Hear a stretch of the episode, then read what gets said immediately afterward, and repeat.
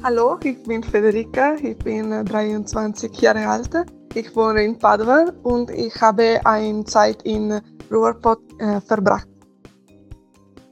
Hallo, du hast gerade Federica gehört. Sie hat einige Zeit in Deutschland verbracht und wird von den Unterschieden erzählen, die ihr zwischen Deutschland und Italien aufgefallen sind. Außerdem wird sie erklären, wieso sie sich gerne Verhaltensweisen bei anderen Kulturen abguckt. Dieses Interview findet auf Italienisch statt. Wenn du kein Italienisch verstehst, dann schau doch gerne mal bei YouTube in den Einstellungen nach. Da findest du auf jeden Fall Untertitel in Deutsch und Englisch. Und jetzt viel Spaß beim Zuhören. Ciao Federica, benvenuta nel mio podcast. Ci spieghi un po' come sei diventata una persona interculturale? Allora, diciamo che ho sempre amato studiare lingue sia da quando ero alle medie. In quell'epoca studiavo francese e inglese, quindi da lì diciamo che è partita un po' la mia passione per le lingue, quindi poi anche per le culture ehm, di altri paesi e molto altro. E, mh, successivamente poi quando è stato l'ora di scegliere dove andare a scuola, eh, alle superiori, ho deciso di iscrivermi in una che mi desse l'opportunità di ehm, fare quello che mi piaceva, quindi studiare matematica e allo stesso tempo lingue. Ehm, alle superiori ho studiato eh, inglese, eh, tedesco e spagnolo. E, ehm, diciamo che la scuola che ho scelto mi dava l'opportunità di viaggiare moltissimo, quindi per me quello è stato il punto di partenza.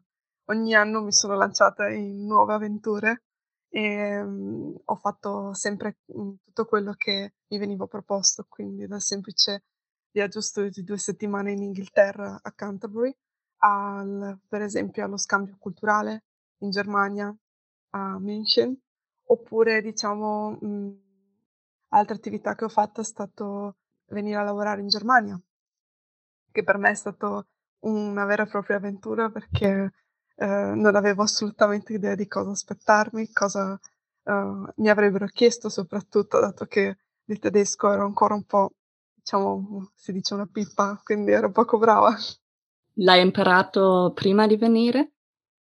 Sì, sì, l'ho studiato, l'avevo studiato per comunque quattro anni, però ovviamente è diverso studiarlo a scuola che trovarsi con altre persone, cercare di parlarlo tutti i giorni, quindi deve essere un allenamento continuo.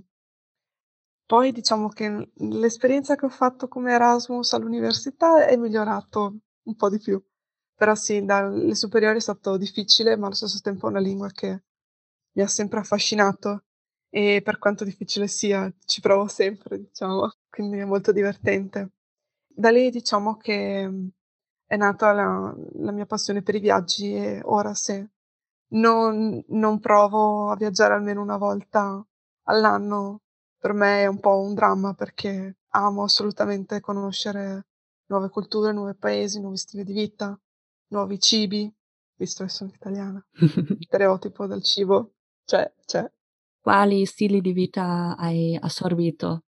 Come stili di vita diciamo che um, prendo un po' da varie culture e cerco di farlo mio quando vedo che il modo di reagire, il punto di vista del, dell'altra persona in qualche modo, eh, non dico migliore, però mh, ti aiuta in qualche modo a mh, risolvere una situazione in maniera diversa, che può essere per me magari migliore, per altri non lo so, però in qualche modo mi aiuta e basta. Quindi diciamo che mi ha colpito molto, ad esempio, la cultura filippina, mm-hmm. Quindi, ehm, diciamo che con la mia coinquilina in Germania avevamo parlato, perché lei è filippina, che nel suo paese c'è stato un l'eruzione di un vulcano e ovviamente, mhmm, sarebbe una situazione da panico un po' per chiunque.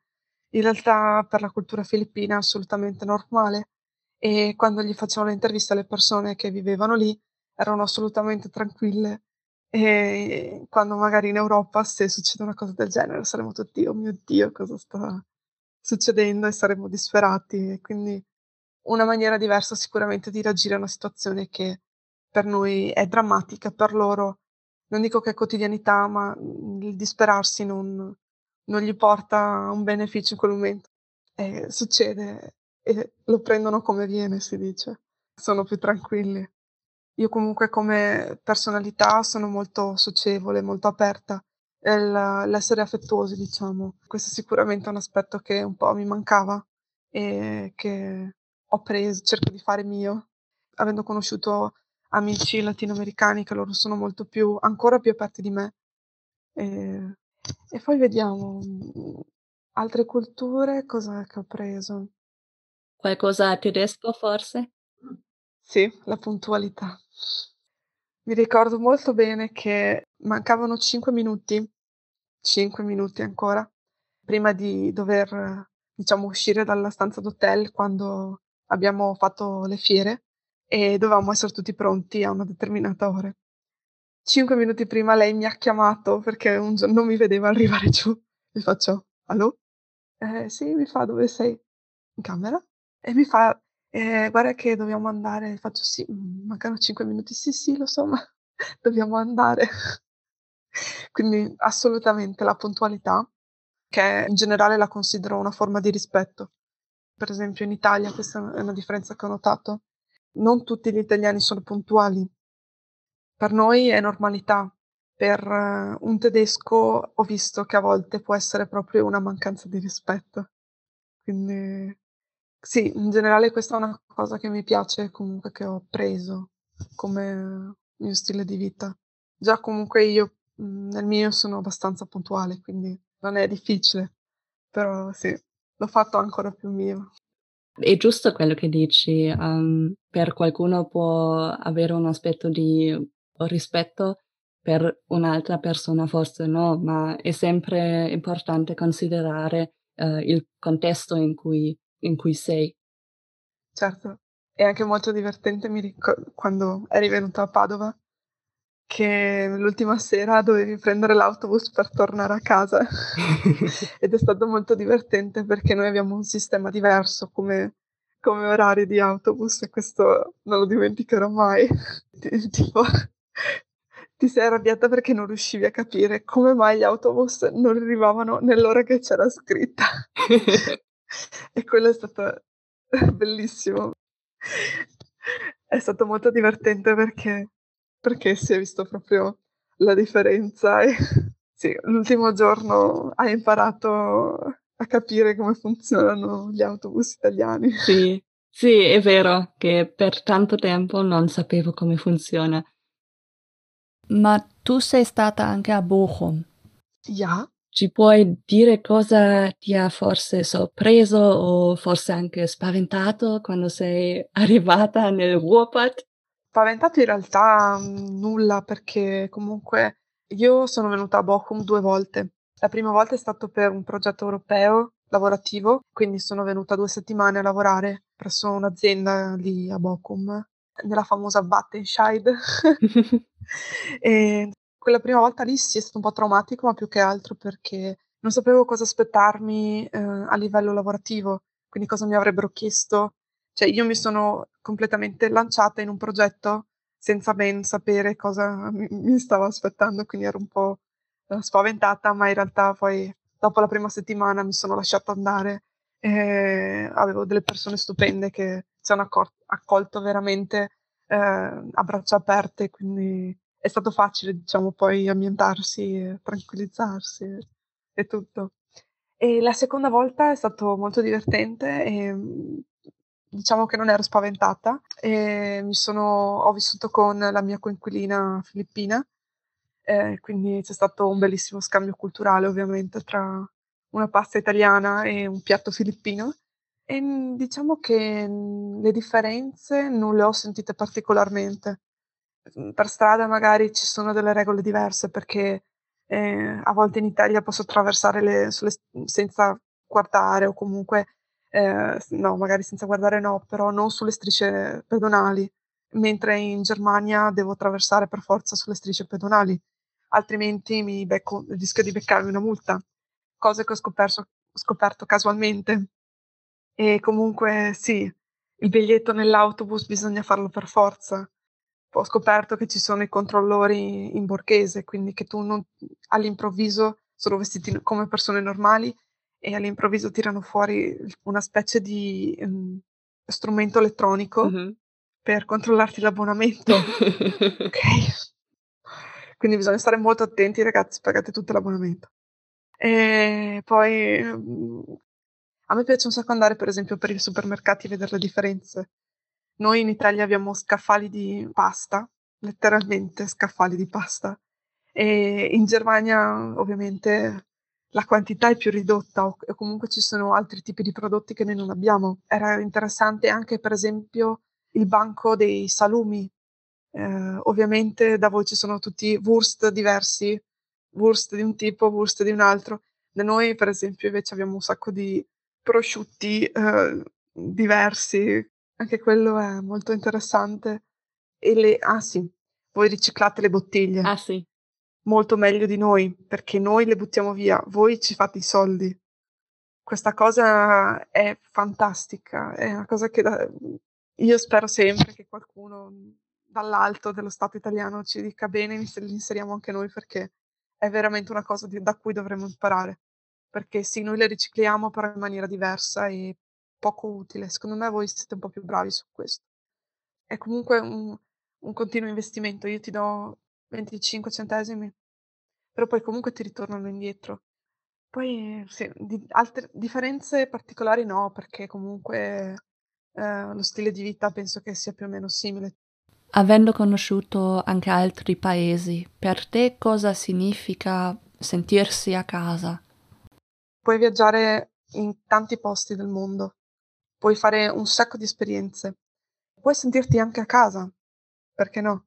ma diciamo che per me il sentirmi a casa è un concetto un po' diverso, che si estranea un po' dal viaggiare, perché per me l'essere a casa è un, um, uno stare bene interiormente.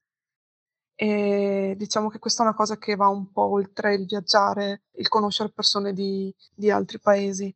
E penso che sia un po' un insegnamento che tutti dovremmo prendere perché sicuramente magari ci saranno dei posti in cui a volte diciamo che ci sentiamo a casa, però allo stesso tempo la, la vera ricchezza di, sta proprio nel cercare noi stessi e in quel momento sì ci sentiamo veramente a casa a prescindere dal luogo in cui ci troviamo, diciamo. Almeno questo è un po' il mio pensiero che ho maturato nel corso degli anni. E, sì. Se dovessi magari fare un paese in cui mi sento a casa, considerando un po' il clima o comunque gli aspetti, diciamo, aspetti dell'ambiente mm, le, e anche le persone, il luogo in cui forse mi sono trovata veramente bene è stato sicuramente la Spagna. Sono andata a Madrid ed è una città che in qualche modo, non so, mi rilassa e allo stesso tempo mm, mi affascina perché ci sono un sacco di cose da vedere e mm, c'è un bel mix tra cultura e persone accoglienti e socievoli, perché comunque anche gli spagnoli sono molto aperti. Si mangia molto bene, questo sì. C'è un po' di tutto.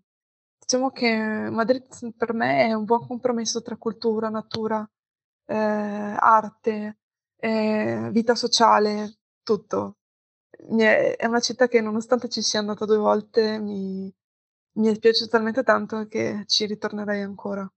Sembra bellissima. Sì. E anche ci ho lasciato un po' il cuore in Norvegia, ma lì fa un po' freddo, quindi sono amante dei paesi caldi, però anche sì, i paesi scandinavi sono, sono stati una bella scoperta. E come mai Norvegia? Ovviamente dopo l'Erasmus ho deciso di risparmiare un po' di soldini e ho detto mi faccio un regalo e faccio un bel viaggetto. E ho detto, visto che sono già al nord, ho detto perché non andare ancora più a nord, visto che eh, comunque avevo questa curiosità da sempre di vedere la Finlandia e la Norvegia, che erano quelle che da sempre mi colpivano per, diciamo, la natura, l'aurora boreale. E comunque ehm, sono stata un po' influenzata perché c'era una serie tv che si chiamava The Dudson, si vedeva un po' intorno dove giravano, cosa facevano e e da lì penso che un po' ho cominciato a vedere la Finlandia, poi piano piano mi sono informata sulla Norvegia, visto che da, dalla Germania costava comunque meno partire e prendere un aereo per andare in Norvegia, ho detto ok, o lo faccio ora o non lo farò mai più. E sì, stato, ho preso il mio zainetto, mi sono messa la pasta, perché ovviamente essendo, essendo dei paesi un po' costosi, ho detto, ok, cerchiamo di risparmiare dove possibile e mi sono portata da buona italiana gli spaghetti dentro lo zaino e ho detto quando avrò voglia di cucinare qualcosa li tirerò fuori. E mi sono tornati utili perché ho trovato a Tromso delle persone molto carine e una sera avevamo fame e gli ho detto beh ho degli spaghetti dentro lo zaino eh, se volete mi metto a cucinare per tutti quindi sì sì, uno dice da backpacker, ovviamente lo zaino ha uno spazio limitato, no? Quindi devi cercare anche un po' di moderare le cose che porti via. Un maglione in meno e un pacco di pasta in più, nel mio caso. Resta un'ultima domanda. Noi ci siamo incontrate durante una serata organizzata da un gruppo di Facebook. Ci puoi spiegare di cosa si tratta? Allora, diciamo che il, io sono una delle, degli amministratori del gruppo e l'idea è nata per creare una sorta di scambio interculturale tra persone che comunque hanno in comune la passione per i viaggi, quindi il, il conoscere nuovi paesi, nuovi, eh, nuove persone di altre culture. E ci piaceva un po' l'idea che mh, ci fosse uno scambio tra padovani, e, quindi persone che vivono a Padova o che sono nati qui, con persone che eh, provengono da altri paesi che qualche modo eh, sono arrivati a Padova per motivi diversi di lavoro, Erasmus, di ogni tipo. Comunque Padova è una città mh, mm, super eh, culturale perché puoi trovare veramente persone provenienti da ogni parte del mondo ed è anche bello eh, sapere che c'è un, un punto di aggregazione in cui si possono trovare, scambiare informazioni e aiutarsi l'uno con l'altro. Sì, io principalmente sono l'addetta dei post di mercoledì quindi mi occupo principalmente cerco di dare dei consigli del su cosa si può fare nel weekend, dove potrebbero andare le persone, gli do de degli spunti che possono prendere, fare propri, per visitare dei luoghi particolari, sia di Padova che fuori dalla città o comunque intorno alla alla regione, quando si può ovviamente. Però sì, è stato molto bello perché anche quando ci siamo trovati eh, per l'evento di cui, in cui ci siamo trovati io e te, eh, c'è sempre un, un, bello scambio e, e, si conoscono sempre persone nuove e ne, nascono anche delle, delle belle amicizie, diciamo. Quindi. Sì, sì, giusto. Come per esempio la nostra o con delle persone che ho incontrato sì. lì. È stato davvero bellissimo con voi. Adesso siamo arrivate alla fine c'è qualcosa che vorresti dire? Per me è stato un piacere. Mi hai fatto delle domande super interessanti, quindi sono molto contenta. E, e niente, io voglio vedere tutte le puntate del Podcast. Non vedo l'ora. Wir hoffen, das Interview hat dir gefallen. Teile uns doch gerne mit, was du aus dem Interview für dich mitgenommen hast. Ich erwarte dich nächsten Donnerstag wieder mit einer neuen Folge. Ich freue mich drauf. Ciao und bis bald. Deine Raluca.